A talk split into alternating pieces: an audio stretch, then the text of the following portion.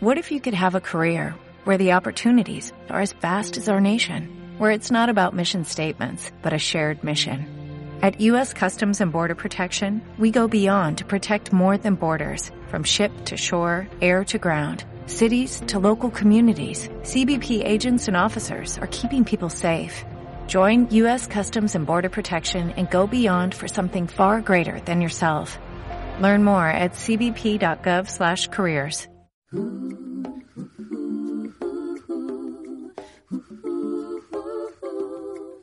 Cómo nos ha cambiado la vida es el primer programa de radio en el que te hablamos de la maternidad de una forma diferente.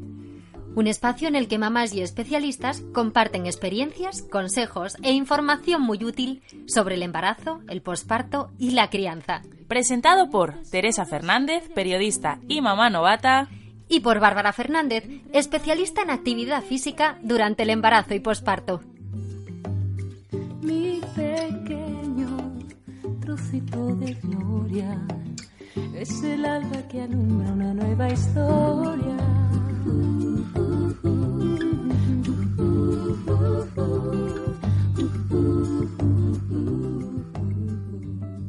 Muy buenos días. ¡Ay, que es el último viernes del año! Bueno, el último programa del año. ¡Qué nervios! Oye, ¿y ya has hecho tu lista de propósitos para pasado mañana? En ello estoy, la verdad. ¿Qué te parece si mientras pienso un poco para que no se me olvide ninguno, adelantamos a nuestros oyentes de qué va el programa de hoy? Pues vamos a ello. Hablaremos sobre cómo se pasan estas fiestas en los hospitales, y no solo desde el punto de vista de los pacientes, sino de los profesionales que pasan estas fechas lejos de los seres queridos a cambio de estar al lado de todas esas mamás que van a tener el primer o el último bebé del año. También hablaremos de eso y de las ventajas que puede tener haber nacido el 31 de diciembre o el 1 de enero.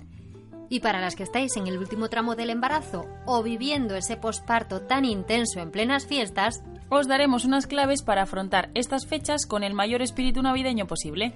Como es un programa especial, nuestros colaboradores nos han dejado una sorpresa. Descubriremos curiosidades sobre la Nochevieja, como siempre, mucho humor. Y no falta, por supuesto, nuestro mami consejo y concurso.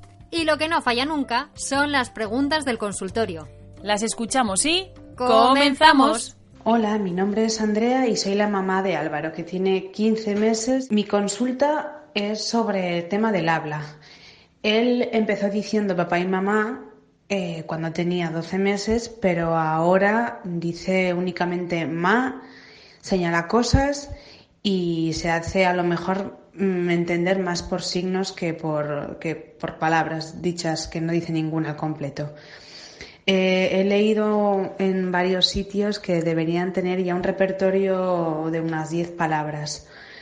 Eh, entonces quería preguntar si, si, debería alarmarme y debería eh, contactar con algún profesional. Muchísimas gracias. Estoy embarazada y tenemos un perro en casa. ¿Me podrías dar algún consejo para presentarle al bebé los primeros días en casa? Tienes un bebé de apenas 15 días y tu familia quiere pasar la noche vieja en una casa rural de los Pirineos. O estás a punto de llegar a tu FPP, o sea, fecha probable de parto, y tus amigos deciden pasar el fin de año en tu casa para que no tengas que salir a restaurantes con ese barrigón. Ante estas situaciones que no tienen nada de extraño en estas fechas, nuestro cuerpo repleto de hormonas y ya agotado Puede reaccionar como reaccionaría un dragón ante la espada de un caballero de esos cuentos infantiles. Pero tranquila, es normal y os vamos a dar unas claves para sobrevivir a estas situaciones sin enemistaros con todos los que nos rodean. Vamos a empezar poniéndonos en el lugar de las embarazadas. Que eso te tocó a ti el invierno pasado, ¿no, Teresa? Ay, calla, calla. ¿Qué barrigón tenía? Bueno, tú te acuerdas, ¿qué te voy a contar? Estabas a puntito, a puntito. Y recuerdo que además, mira, una de las cosas que mm, que yo me sentía tan pesada con tanta comida que ya solamente verla me, Te aborrecía, sí, me, costaba, me costaba. Entonces, bueno, es interesante que eh, estas mamás que estén pasando por esta misma situación pues tengan en cuenta que aunque quieran degustar todo tipo de platos que haya sobre la mesa o yo qué sé, aunque sus familias quieran que prueben todo lo que han preparado, bueno, pues que sean lo suficientemente educadas para hacer la prueba, pero sin atiborrarse porque luego lo van a padecer. Y yo, hablando de comida, recomendaría, por ejemplo, que estas son fechas de embutidos que los podáis disfrutar. Mi recomendación para ello es O bien que los congeléis en casa y los llevéis a donde vayáis a cenar, o si por ejemplo vais a casa de algún familiar o de algún amigo, se lo digáis de antemano para que los puedan congelar y así ya os los comáis a gusto por la noche. Sí, porque a fin de cuentas yo creo que lo fundamental es tener una buena comunicación. Sí, sí, que si os pasa algo, estáis cansadas o bueno, os sentís pesadas, pues que lo digáis y así podáis realmente disfrutar de las fiestas con tranquilidad y no os sintáis presionadas por, por, por quedar bien o por comer lo que te dicen y luego no, no estar a gusto.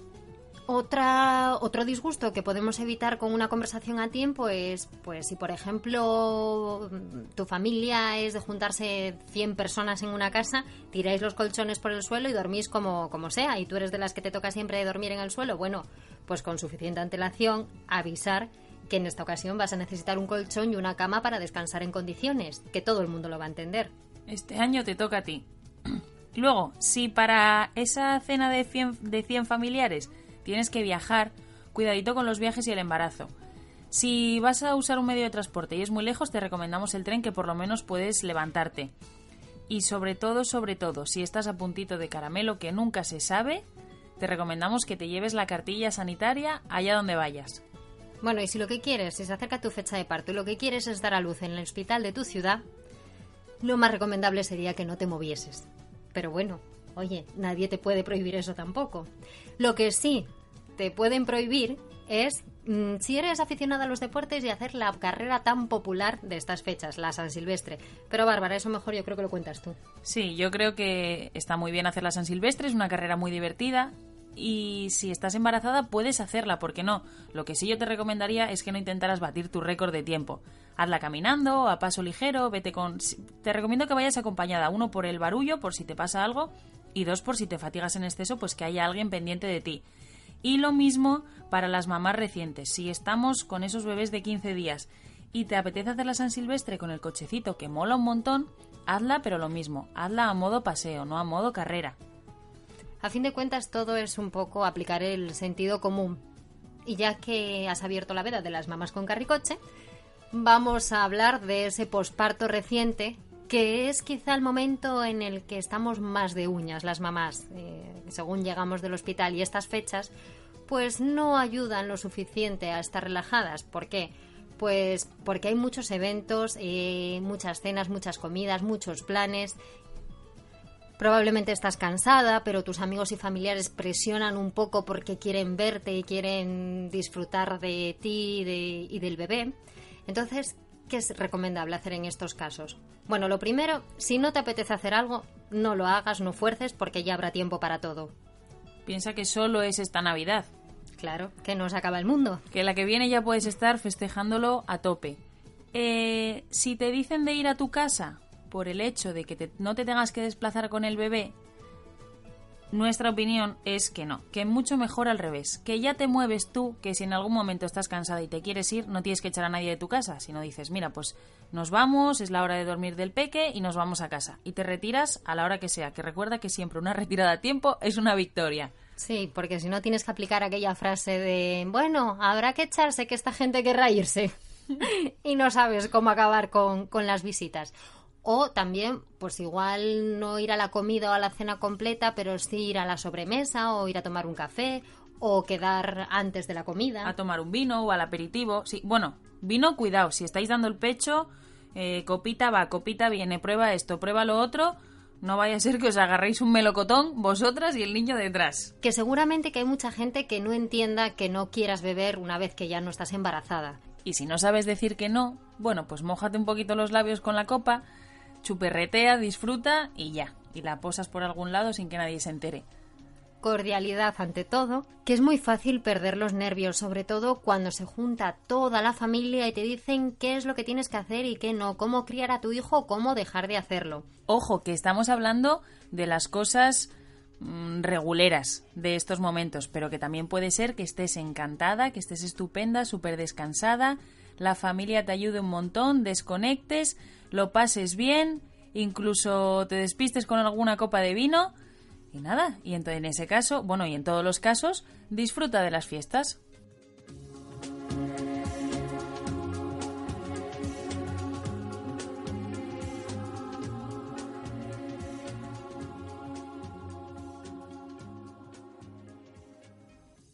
Y no solo las madres sufren los trastornos de estas fechas. Hoy queremos resaltar la labor de aquellos profesionales sanitarios que sacrifican, algunos muy a gusto, las cenas en familia estos días para velar por la salud de las embarazadas y sus bebés. A nuestra ginecóloga, Elena Millán, le ha tocado comer alguna que otra vez los turrones en el hospital. ¿Verdad, Elena? Hombre, claro, a todos nos toca.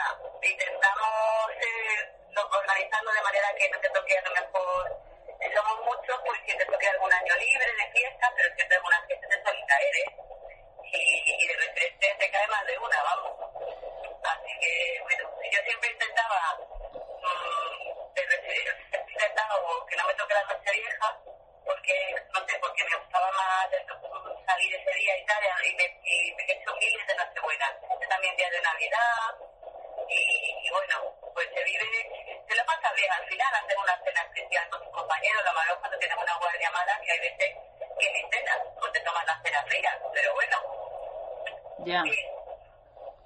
Porque... Con familia, con otro tipo de familia que tienes en el hospital, pero nosotros allí pasamos tantas horas que al final tenemos una relación muy cercana con los compañeros, con las matronas, con los enfermeros, ¿sabes?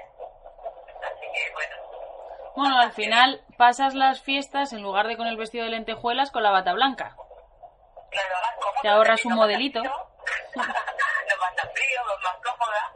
Y bueno, no suelen, no tienen por qué ser, las guardias generales social no son especialmente malas porque la gente no va a urgencias por cualquier cosa. Va, sabes que las urgencias muchas veces son cosas que no son realmente urgentes, aunque sea una, una paradoja decirlo. Pero cuando hay algo, claro, un parto, la que tiene que parir, pare cuando le toca, eh, una cesárea urgente, una, bueno, cualquier tipo, una, una torsión ovárica, eso se puede pasar cualquier día, ¿no? Igual se puede pillar en un paro, claro, se puede pillar en un lío, pero bueno, no Sí. suelen ser guardias especialmente malas, la verdad. Mira, yo recuerdo el año pasado por estas fechas estaba con un barrigón indecente porque salía de cuentas el día 5 de enero. Y solamente decía, por Dios, que no me toque, no quiero ni Nochebuena, ni Navidad, ni Nochevieja, ni Año Nuevo, porque o tenía un poquito de miedo de, bueno, de encontrarme con menos profesionales o, que la cosa fuera un poquito distinta. Pero vamos, al final nació casi el Día de Reyes. O sea que... Bueno, no, pobre, ¿no? bueno, la verdad que los profesionales son los mismos, sigue habiendo el mismo cuadro de gente de guardia, ¿eh? O sea, una guardia de, de Navidad es la misma que un domingo que un sábado, el sábado O sea, normal. vamos a dejar claro, que yo esto no lo sabía, que es un mito que en las fechas de Navidad hay menos profesionales en el hospital, ¿no? De guardia. De igual, o sea, es igual, de- hay menos que un lunes, porque Bueno, no sí. hay consulta, porque es un día festivo, pero igual que cualquier sábado o cualquier domingo, ¿eh? Estamos las mismas personas, si hace falta que, dependiendo del tipo de hospital, ¿no? Si un hospital grande que hay cuatro adjuntos de guardia y cinco residentes, pues va a seguir habiendo cuatro adjuntos y cinco residentes. No va a cambiar el número de profesionales, por supuesto, claro. ¿Por qué iba a hacerlo, no? Si, si te puede venir lo mismo. Ya. Sí, sí, no, eso seguro. Oye, y en estas fiestas, ¿cuántas guardias te han caído? A ver, cuéntanos. Yo es que donde trabajo en un centro donde, bueno, es que tengo dos, tengo en la, en la privada y en la pública, ¿no? En la, en la pública tengo guardias localizadas, porque no tenemos obstetricia, Ujú. ahora vivo como una reina, entonces tengo en la guardia localizada, pues siempre, mm, pues aunque te llamen, que también te llaman y también tienes que ir y a veces es casi peor porque estás en otro, en, otra situación y te cuesta casi más, ¿no? Pero bueno, suele, puedes, puedes, puedes pasar la fiesta en casa. Este año de hecho no me tocaba ninguna fiesta, me ha tocado el puente de la Inmaculada entero, organizado, y en la, en la privada me ha tocado el 23, que ahí sí que hay parto, ahí sí que tenemos que estar de presencia. El 23, o sea que librado también, gracias al 23 me he librado de, de otros días. O sea, que este año has pasado la, la Nochebuena en familia, ¿no? La Nochebuena en familia, sí. La Nochebuena- Pero bueno, el año pasado me tocó Nochebuena, o Reyes, Reyes me parece que me tocó. El año el año que viene sé que me toca seguro un... En la, en la- cuando son guardias localizadas solemos ponernos varios días, ¿sabes? Para fastidiarte varios días seguidos y que así seamos los menos posibles los que estamos fastidiados. Oye, Ah, Pero bueno. eso es una... por ejemplo, si te toca un puente, te pones el puente entero. Eso es... Estás cuatro o cinco, con el, cuatro o cinco días con el móvil, pero así, así no te tocan los demás puentes, ¿sabes? Intentamos hacer eso. Eso de que cojáis los varios días es un buen valor, es un- toda una solidaridad navideña, ¿no? De unos con otros. Yo recuerdo de residentes, que éramos muy pocos y teníamos que cubrir todas las guardias, que un día una tarde de, de que me dio mucha pena que una hora de fuera tal, hice Nochebuena y Navidad de presencia, 48 horas. Jolín. Y casi me muero. Y que tuve además una guardia malísima. Yo no sé, se puso el parto por Madrid ese día, porque estaba en Madrid.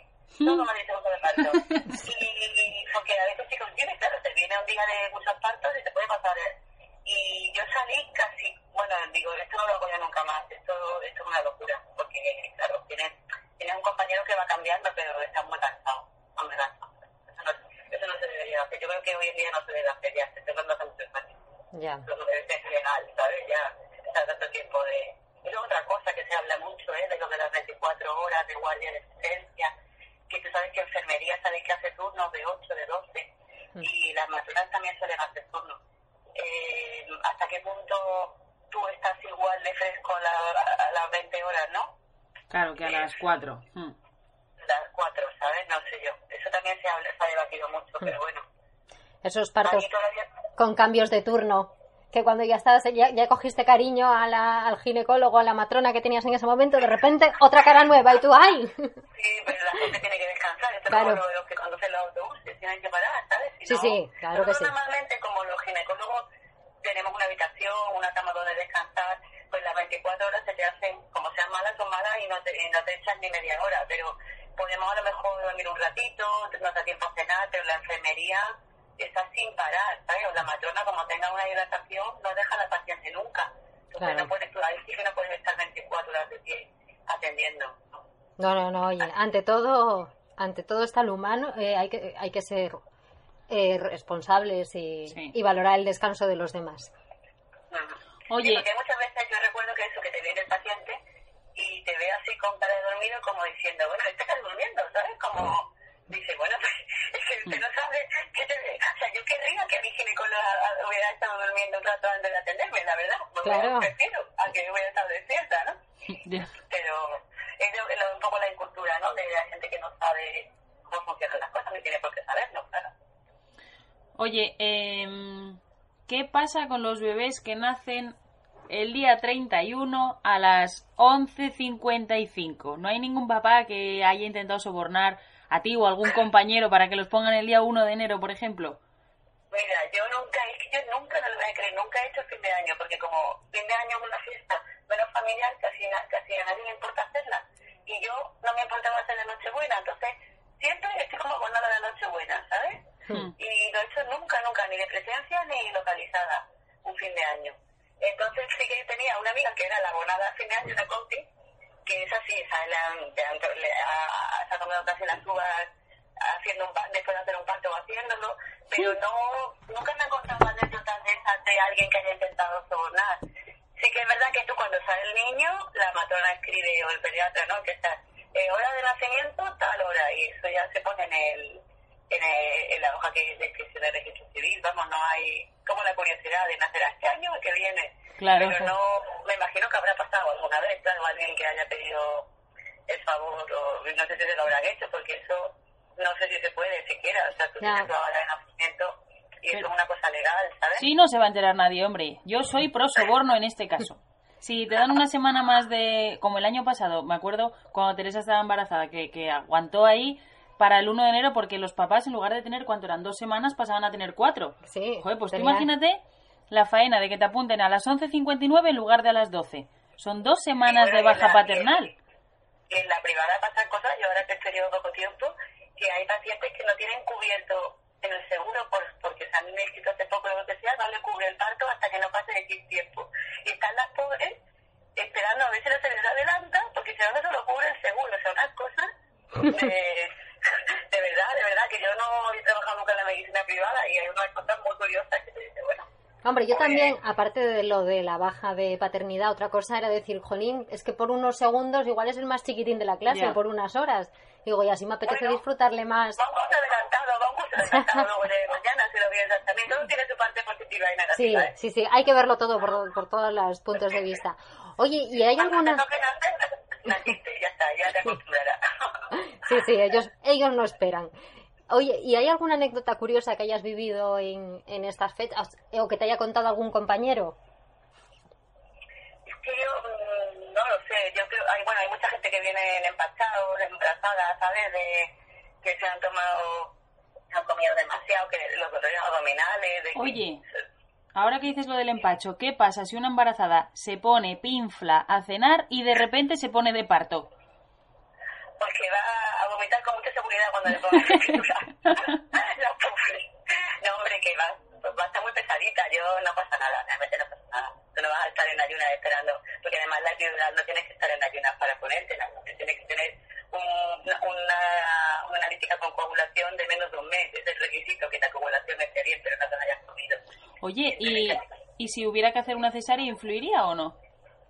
Hombre, claro, lo- mm, pero normalmente tú no llegas y te haces una cesárea nada más entrar por la puerta, ¿no? Ya. Eh, tiene que, a veces sí, porque es un, una brucia, un desprendimiento de placenta o un pedazo de cordón, pero eso, eso es muy raro. Lo normal es que sea una cesárea es porque no vaya o porque, por lo que sea, después de, un, de mucho tiempo de parto, pues se haga una sospecha de sufrimiento fetal. Son las causas más frecuentes de, de cesárea. Las emergencias obstétricas existen, ¿no? Y, y están ahí, te puede pasar, pero claro, no vas a estar toda la Navidad sin tomar nada. Por si te pones de parto y te tienen que hacer una cesárea urgente, ¿sabes? Eso ya Ya. la, la gente puede hacer vida normal, que es lo que debe hacer una embarazada, vida normal. Claro.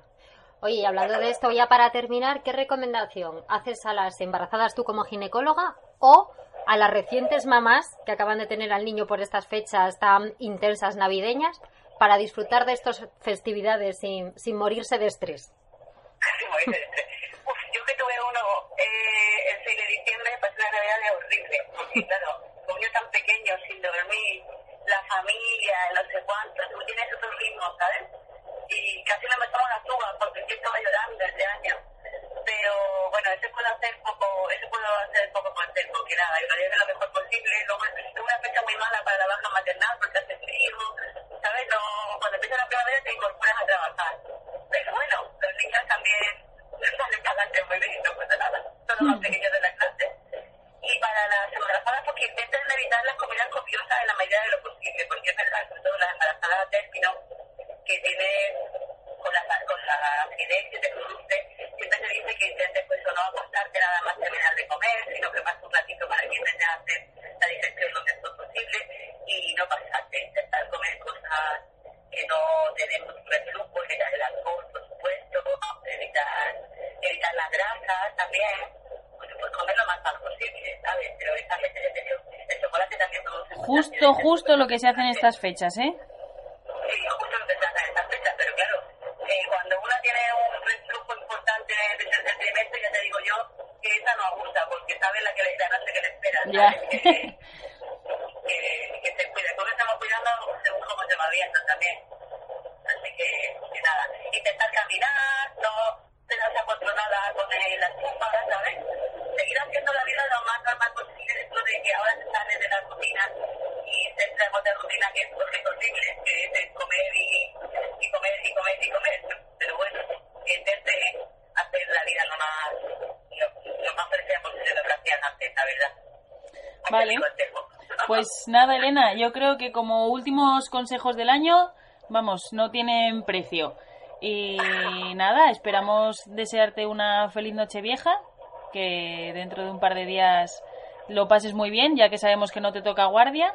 Y nada, que empieces el año lo mejor posible. Y esperamos seguir contando el año que viene con tu con tus consejos, vamos, y con tus... Ya me apuntando anécdotas. Este año voy a preguntar anécdotas para contarlas aunque sea en enero. A ver. Claro. Oye, mira, Sí, sí, pues eh. venga, en enero te llamamos y nos cuentas a ver si ha habido alguna anécdota en el hospital de Nochevieja. Vale, vale. Muchísimas. Venga, un Pues beso. felices fiestas a todos y a las oyentes también, ¿vale? Vale, gracias igualmente, Elena. Feliz año. Feliz año. Igualmente. Hasta luego. No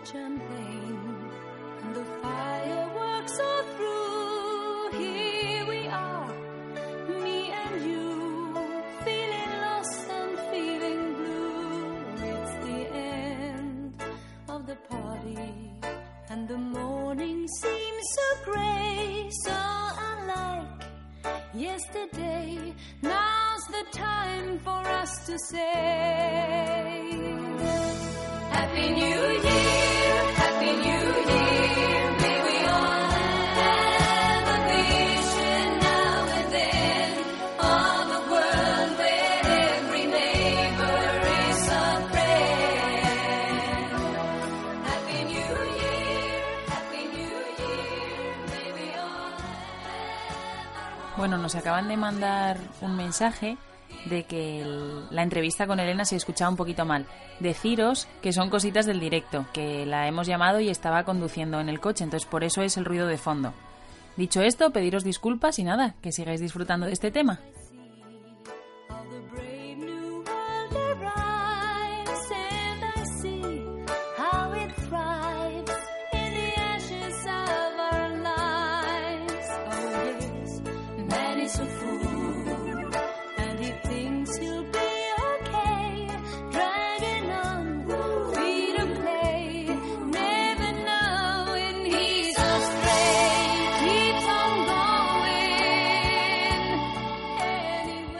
Ya que estábamos interrogando a nuestra ginecóloga sobre esos partos de Nochevieja, ¿recordáis cuál fue el último niño que nació en 2016?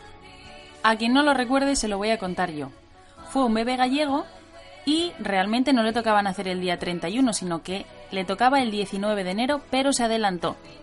Nació a las 10.35 del 31 de diciembre, de la noche. Y lo mejor de todo fue que vino con un auténtico cheque regalo debajo del brazo. Susana, su madre y su hijo pequeño, cuando abandonaron el hospital de Ferrol, vieron los formularios de un concurso que era Último Bebé del Año de Blemil y Blevit y se llevaron una solicitud para casa. Dice que estuvieron a punto de no cubrirla, ya que tenía un margen de casi hora y media hasta las 12 de la noche para que se hubieran producido más nacimientos, pero tuvo la grandísima suerte de que no fue así. Fíjate, yo recuerdo recuerdo eh, oír hablar de esos premios por ser el último bebé del año, porque oye, a mí igual también me hubiese podido Claro, caer, ¿eh? Sí, sí. que bueno, vemos que solamente hubo uno en 2016 y que quedaba una hora y media para que naciesen Es que más En niños. toda España no nació ningún bebé más desde las 22.35 hasta las 12 en punto. Porque estaban esperando al 2017, que en cosa de segundos nacieron tres casi simultáneamente. La primera fue una niña que se llama Alejandra, que nació en el Hospital de Madrid, pero casi seguido mm, vio la luz de otro bebé en el Hospital de Gerona y otro más en el Hospital de Gandía. Caray, vamos, que esos estuvieron aguantando, aguantando hasta el primer momento, ¿no? Sí, una de dos. O no querían que los niños fueran los pequeños de la clase o los papás querían disfrutar de las cuatro semanas de paternidad que comenzaban en el 2017. Pues a lo mejor fue esa la causa, nunca se sabe. El caso es que se mire por donde se mire, tanto los últimos como los primeros tuvieron su recompensa. ¿Qué te parece si concursamos, Teresa? Hombre, ya lo estaba esperando como agua de mayo. Ya que no ha habido acertante con la película la semana pasada, os vamos a dar otra nueva pista después de ver el fragmento de nuevo. Lo escuchamos y a ver si tenemos suerte. En esta casa todo el mundo me odia. Entonces deberías buscarte otra familia. No quiero otra familia, no quiero tener familia. La familia es una mierda. Eres lo que los franceses llaman los incompetentes. ¿Qué? Aunque fueras un grano de mi culo, no dormirías en mi cuarto. Ahí va la pista. La película tiene uno, dos y hasta tres. Y diremos que la número dos se desarrolla en Nueva York. ¿Ya lo tienes? Pues mándanos un mensaje a nuestro correo electrónico como nos ha cambiado la vida gmail.com o un mensaje privado a nuestras redes sociales, bien Facebook o Instagram, con la respuesta a la- al concurso. Os recordamos que el premio es una cajita de madera para que guardéis los dientes de leche de vuestros hijos. Venga, animaros a concursar, que está chupado.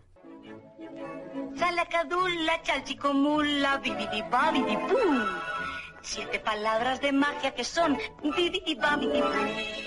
Salacadula, chalchicomula, bibidibabidibú. Yo hago milagros con esta canción. Hoy, que es el último programa del año, hemos tirado la casa por la ventana, incluso en la sección del Mami Consejo y el consultorio, porque hoy las hemos unido. Porque Bárbara, nuestra pediatra, responde a una de las dudas que habéis enviado al consultorio y lo hace no solo en calidad de pediatra, sino en calidad de mamá. Con lo cual, dos por uno, mami consejo y respuesta de consultorio. Ahí os va. Estoy embarazada y tenemos un perro en casa. ¿Me podríais dar algún consejo para presentarle al bebé los primeros días en casa? Hola, eh, antes de nada, darte la enhorabuena por tu embarazo y espero que, que vaya todo fenomenal y que te estés encontrando muy bien. Mm, Bueno, primero mm, comentar que yo no soy ninguna experta respecto al tema de mm, animales de compañía y niños. Yo te puedo hablar de mi experiencia porque nosotros sí que tenemos un- una perrita en casa y hemos tenido que, bueno, pues poner en práctica algunos de los consejos que he leído en, pues, en páginas de, veterinarios y de adiestradores de perros y demás, partiendo de la base de que nuestra perrita no es precisamente un ejemplo de adiestramiento, ni mucho menos, pero sí que es verdad que es muy buena y muy mansa. Lo que se recomienda, o por lo menos lo que yo he leído que se recomienda, es que, bueno, pues un tiempo antes de que nazca el bebé, mm, ir acostumbrando al perro a, pues, a la nueva situación, que vaya oliendo la habitación del bebé, la cuna del bebé, alguna cosa, incluso tratar de generar algún condicionamiento positivo. Pues, por ejemplo, si eh, tenéis un móvil de cuna que ya hayáis comprado o algún muñequito de estos de, bebés que suenan, que son musicales, em, relacionar eso con algún condicionamiento positivo con el perro. Pues, por ejemplo, imaginaos, ponéis la música del móvil de la cuna o el- la musiquita del peluche y le dais un premio al perro, una galletita o lo que tengáis, eh, un snack de estos que les gustan, en fin, eso sí que lo recomiendan. Que vaya oliendo la, todo lo que tenga relación con, con el bebé. Eh, y cuando el bebé nazca y llegue a casa, sí que es verdad que, los que lo que nos, los- nos nace a todos es intentar evitar que se acerque. Hombre, yo como pediatra sí que os recomendaría que los primeros días pues intentéis evitar un contacto estrecho, estrecho. Mm, Pero sí que es verdad que hay que intentar que no lo relacione con algo extraño ni algo amenazante. Entonces, mm, los perros en general suelen ser muy buenos con los, con los bebés. Enseguida lo asocian con, pues eso, como un cachorro nuevo de la manada pero para eso tienen que olerlo y tienen que reconocerlo. Yo, por ejemplo, a nuestra perra no la dejaba que, y sigo sin dejarla, aunque no sin mucho éxito, eh, que, que chupe al bebé, que le lama, pero sí que lo huelen y les llama mucho la atención la cabeza y, por ejemplo, si en algún momento yo sí que a la mía sí que le dejo que le mm, mm, chupe un poquito, le lama un poquito, por ejemplo, que le, si le tiene que lamer algo mm, o le doy un besito de esos suyos de cariño, pues que sea en el pie o que sea en la nuca, en alguna zona distante, para que luego no vaya el bebé, lo toque y lo chupe. Pero bueno, en general que sí que se, que dejéis que se acerque, que lo reconozca y que lo adopte como, como miembro nuevo de la familia. En general, insisto, no suele, por lo que comentan, salvo que mm, vosotros conocéis a vuestro perro, no suele haber, eh, si no es un perro agresivo, no va a haber problemas. Eh, Suele haber más problemas cuando los niños son un poquito más mayores, porque mm, yo ahí sí que creo que el peligro lo tienen más los, los niños que los animales, eh, porque bueno, los animales no dejan de ser animales y los niños no controlan, no, entonces pues les tiran de rabo, les meten los dedos en los ojos y bueno, pues algunos perros tienen más paciencia que otros. Entonces, sí que os recomendaría que procuréis evitar en la medida de lo posible dejarlo a solas eh, al bebé con, con vuestro perro. Por lo menos hasta que tengáis mm, convicción plena de que no va a pasar nada, que yo creo que eso es complicado. Pero bueno, y, no se me ocurre nada más. Mm, Yo creo que en general todas las experiencias que yo tengo, mm, la mía propia y las de gente que tenía, que tiene perros, eh, han sido muy positivas. Los perros son muy cariñosos, adoptan al nuevo miembro de la familia. eh, en general, yo creo que, que va a ser una chulada y que, que disfrutéis de, de la familia que estáis creando y enhorabuena y adelante. Un abrazo. Muchas gracias, Bárbara, por este mami consejo, que ya sabéis que vuestra experiencia de hoy puede ser una guía para las familias del mañana. Pero todavía nos falta otra pregunta del consultorio. Que hoy nos responde nuestra estimuladora María Teresa García. Allá va. Hola, mi nombre es Andrea y soy la mamá de Álvaro, que tiene 15 meses. Mi consulta es sobre el tema del habla. Él empezó diciendo papá y mamá eh, cuando tenía 12 meses, pero ahora dice únicamente ma, señala cosas y se hace a lo mejor entender más por signos que por, que por palabras dichas que no dice ninguna al completo. Eh, he leído en varios sitios que deberían tener ya un repertorio de unas 10 palabras. Eh, entonces quería preguntar si, si debería alarmarme y debería eh, contactar con algún profesional. Muchísimas gracias. Hola Andrea, mira, decirte que está bien seguir un poco las pautas y las guías que hay publicadas, pero tampoco hay que seguirlas al 100%.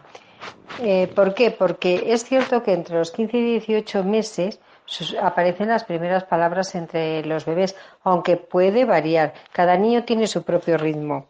Es importante que no tenga ningún problema fisiológico y que el niño oiga bien. Se supone que no es el caso este, que el niño oye bien y que no tiene ningún problema. Entonces, bueno, es dejarle un poco de tiempo y estimularle, eso sí. ¿Por qué no habla? Muchas veces es también un poco por genética, ¿eh?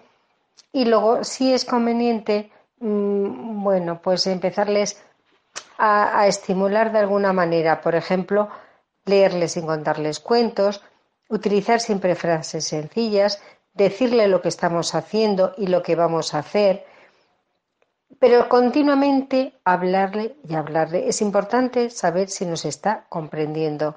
Hay niños que tardan mucho, si a partir de los dos años tú ves que el niño no es capaz de juntar dos palabras, pues entonces ya sería conveniente que te lo viera alguien. Pero de momento lo mejor es estar tranquila, no agobiarle, hablarle claro. Me dices que señala, me dices que utiliza gestos. Pues esto es muy fácil, los niños son muy listos. Si yo no necesito hablar, ¿por qué voy a hablar? Utilizo un gesto y mamá me lo da. Entonces no. Bueno, tú se lo puedes pedir y decir agua, pan, vamos a la calle, dame el, dame el pie, esto es el zapato, mira, vamos a lavarnos las manos, dame la mano. Cositas así muy sencillas para que él lo vaya mm, entendiendo. Si tú te das cuenta que el niño lo va entendiendo, es meterle, meterle, meterle palabras y sustantivos y todo lo que se te pueda ocurrir. Pero también hay que tener paciencia, que el niño también se pueda expresar. Que intentar repetir la palabra, decírselo despacito. Papá, uy, viene papá, vamos donde papá, vamos a... o vamos con mamá, vamos a comer, mira, pan, Mira, agua. ¿Quieres agua? Agua. ¿Qué es esto? Dices que se llama Álvaro. Pues le dices, Álvaro, ¿esto qué es? Agua. Vamos a la calle. Dame el pie, el zapato, eh, todo lo que se te ocurra. Vamos a pintar el lápiz. Cositas muy fáciles, muy sencillas. Y luego, desde luego, mira, la mayoría de los bebés que empiezan a hablar tarde se normalizan después. Entonces, estate tranquila porque seguramente tu bebé será así. Dentro de poco verás que está normalizado. No te agobies, mete, introduce palabras, palabras sencillas, leerle cuento, cantarle, cantarle mucho y ya verás cómo esto está bien, como lo vas a, notar poco a poco. Hasta luego, Andrea. Y no podemos hacer este último programa sin hacer un repaso a esas tradiciones que acompañan a la última noche del año. Tú, por ejemplo, Bárbara, ¿qué es lo que haces? Yo en Nochevieja, aparte de ponerme de los nervios, con eso de que se acaba el año y empieza otro, pues intento empezar el año nuevo caminando con el pie derecho.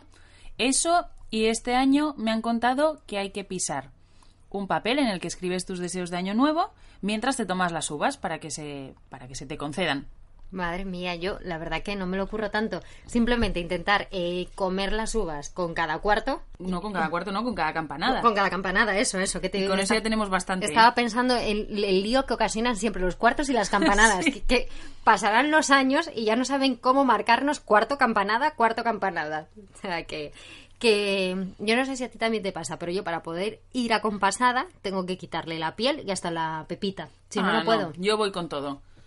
A mí las uvas con la cosa de las prisas no pienso ni si tienen pepitas, ni si tienen piel, ni si tienen nada. Pa' adentro.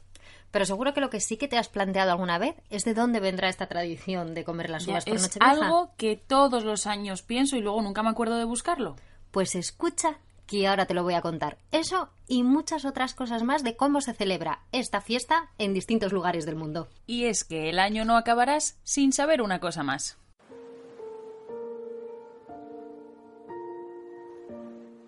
Cada país tiene sus costumbres para festejar el fin de año, supersticiones, rituales y fiestas que se convierten en formas originales de celebrar con amigos y familiares. Además de los abrazos, las felicitaciones y buenos deseos, el Año Nuevo es una fecha muy importante. La manera en que se celebra alrededor del mundo es muy diferente y muy igual a la vez. En algunos países el Año Nuevo se celebran otras fechas, pero igualmente ellos festejan el Año Nuevo. Hagamos un recorrido por las distintas tradiciones. Y empezamos por la nuestra, la más castiza, las doce uvas. Los españoles nos tomamos doce uvas al son de las doce campanadas que el reloj marca medianoche, con el fin de traer suerte para los doce meses que tiene el año. Pero ¿de dónde viene esta tradición? Hay diversas teorías. Una dice que todo comenzó en 1882. En esa época la clase burguesa solía beber champán y comer uvas durante la cena de Nochevieja, una práctica que copió un grupo de madrileños que acudió a la Puerta del Sol para comer las uvas acompañados del sonido de las campanadas. Otra teoría se remonta a 1909. Este año hubo muy buena cosecha de uva y los productores decidieron dar más salida al producto vendiéndola como uvas de la suerte. A lo largo de los años la tradición se ha ido puliendo. Hoy día, mucha gente dice que las uvas simbolizan la abundancia y cada vez que se come una hay que pedir un deseo. En total, 12 deseos. En cambio, en Italia, las lentejas sustituyen a las uvas. En este país es tradición cenar un plato de estas legumbres para despedir el año, porque se piensa que así el nuevo vendrá cargado de abundancia, riqueza y dinero. Cuantas más se coman, más riqueza tendremos el año próximo. Vamos con otra tradición que muchos conoceréis y que se practica tanto en nuestro país como en otros de origen latino, la costumbre de vestir con ropa interior de algunos colores como rojo, amarillo o verde. Esto tiene mucho de supersticioso, pues si uno se decanta por el color rojo, lo que busca para el nuevo año es el amor. Si elige el amarillo, le interesa traer dinero. Y si prefiere el color verde, lo que está buscando es la salud. ¿Y sabíais que en Estados Unidos lo primero que hay que hacer después de la medianoche es besar a alguien? De esta forma se atrae el amor para el nuevo año, porque se cree que si no lo hacen, les esperan 365 días de soledad en el mejor de los casos. En algunas regiones de México, Perú o Venezuela suelen elaborar un muñeco hecho con trapos viejos y rellenarlo con cohetes. Luego les prenden fuego y esto simboliza la quema de lo malo que nos ha pasado el año que despedimos. En Uruguay es costumbre la noche del 31 de diciembre tirar un cubo de agua por la ventana para lanzar con él las posibles malas vibraciones de la casa y dejarla limpia de estas energías para el año nuevo. En Alemania y también Austria es costumbre llevar a cabo la llamada Bleigeben, que consiste en quemar una figura de plomo sobre una cuchara con una vela hasta que se funda y verter el líquido en un vaso de agua. La figura que resulte pronosticará lo que el año nuevo te traerá. El proceso de adivinación sigue los mismos pasos que la lectura de los pozos del café. Los daneses, por su parte, prefieren saltar de sillas o romper platos. En Dinamarca es tradición subirse a una silla con la primera campanada de Nochevieja y terminar saltando de ella con la última para traer la fortuna. Lo de romper platos viene para Año Nuevo. La vajilla rota se coloca en la puerta de las casas porque se cree que un montón de platos rotos simboliza que se tienen muchos amigos. Y en Londres nos encontramos con el first footing, que consiste en llegar el primero a casa de amigos y familiares después de las campanadas y ser el portador de la buena suerte para el año que entra. Si además vas con algún regalo como dinero o comida, aseguran que no falta nada de eso durante el año. Y ya por último, una tradición popular en muchos países es la de tener siempre los bolsillos y los zapatos llenos de dinero y también beber de una copa de champán con oro dentro, como por ejemplo una alianza. Hay muchas más costumbres y tradiciones, pero esta pequeña muestra nos sirve para ver cómo en todo el mundo el fin de año es una noche especial. En la puerta del sol, como el año que fue, otra vez el champán y las uvas y el alquitrán de alfombra están. Los petardos que borran sonidos de ayer y acaloran el ánimo para aceptar que ya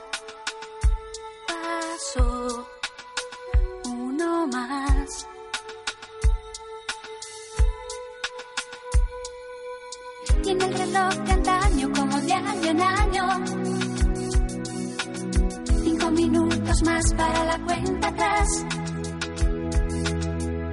Hacemos el balance de lo bueno y malo. Cinco minutos antes de la cuenta atrás.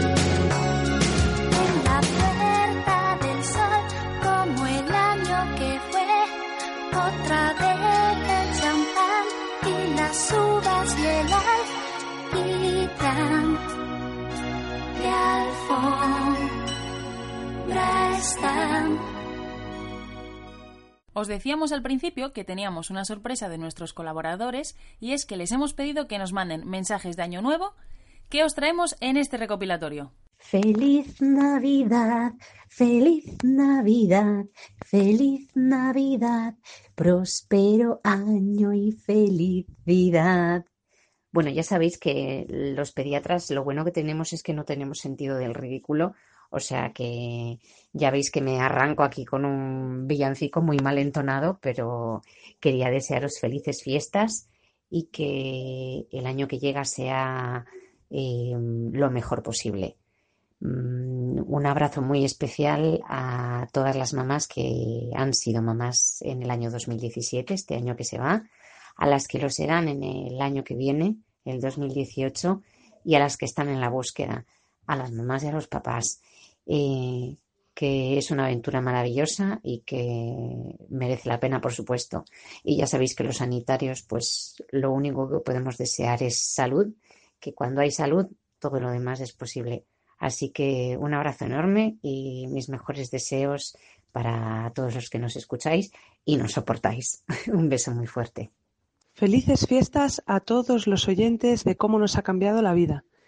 Os deseo lo mejor de lo mejor para este próximo 2018. Un beso. Muy feliz Navidad y feliz año 2018 a todas las madres, a las futuras madres, a los padres, a todos los oyentes del programa y por supuesto al programa. En estas fiestas quería desearos unas muy, muy felices fiestas en compañía de estos niños pequeñitos que acabáis de tener o de los que ya habéis tenido, donde está el nacimiento, donde está la ilusión, donde está el árbol, donde están los regalos, donde están los villancicos y donde está la familia que le da mucho amor. Feliz año nuevo y que haya mucha salud para todos y mucho cariño para los niños. Se acaba el año 2017 con muchas alegrías, entre ellas un nuevo miembro en la familia. Os deseo a todos una entrada en el año 2018 con el pie derecho y que os traiga mucha, mucha, mucha felicidad. Besos. Muchas gracias a todas por estos mensajes tan bonitos que nos habéis enviado. Y Bárbara y yo también queríamos hacer algo especial. Habíamos pensado hasta componeros una canción para que no digáis que en cómo nos ha cambiado la vida no nos lo curramos. Sí, pero entre que no nos poníamos de acuerdo con la letra y que no sabemos tocar ni la zambomba, hemos decidido subcontratar este trabajo al artista David Guapo.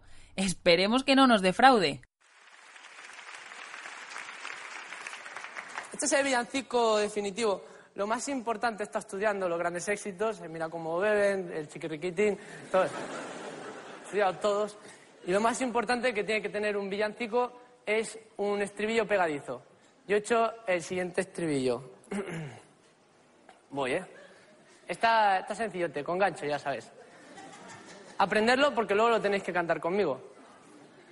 Dubidú, dubidú, dubidú, dubida, dubidú, dubidú, ya llegó la Navidad.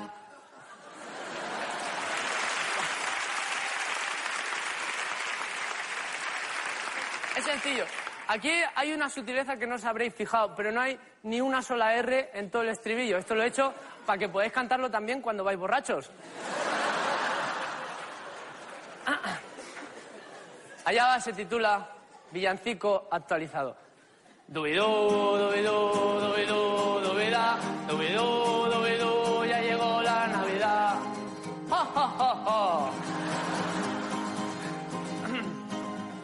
Ha llegado ya el momento el que todo el mundo adora de comprar los regalitos como siempre a última hora. Ha subido ya el pescado, el marisco y los gambones. Tú no sabes el porqué y eso te hincha los dubidú, dubidú, dubidú, dubidá, dubidú, dubidú, ya llegó la... ¡Ah, ah, ah, ah! Esto da el toque navideño.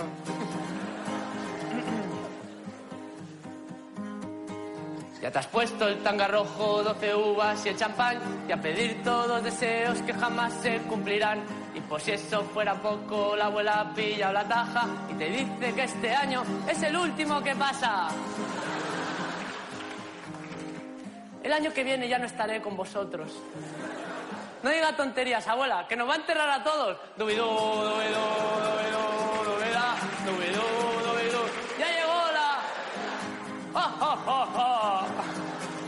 En el último hacer la risa también.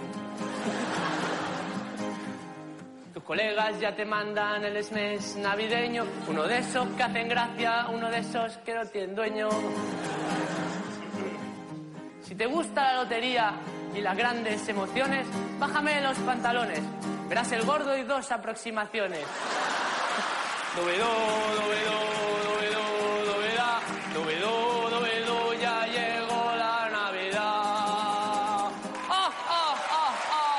Gracias, David, por este villancico, si es que podemos llamarlo así. Bueno, se acerca el mediodía y eso indica que llega el momento de despedirnos.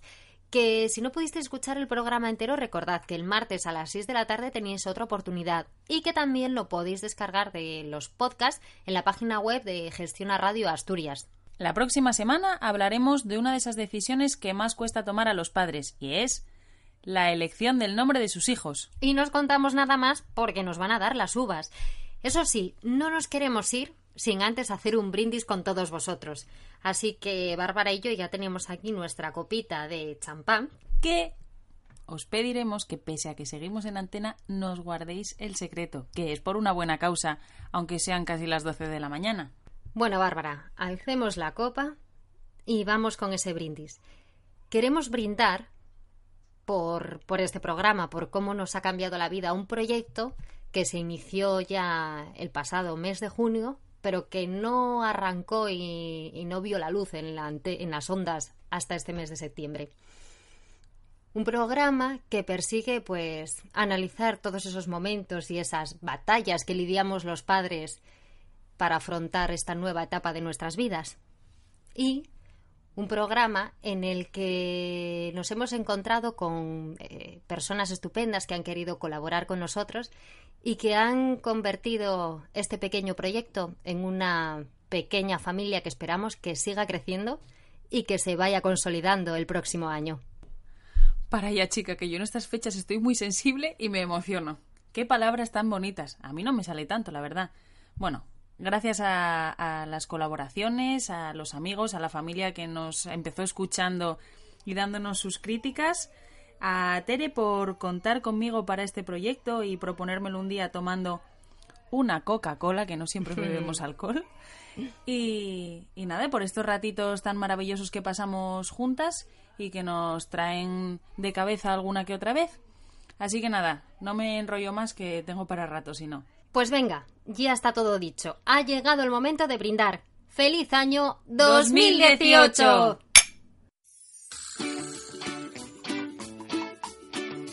Chao, hasta luego. Es hora, oh, hora, hora, hora de decir adiós.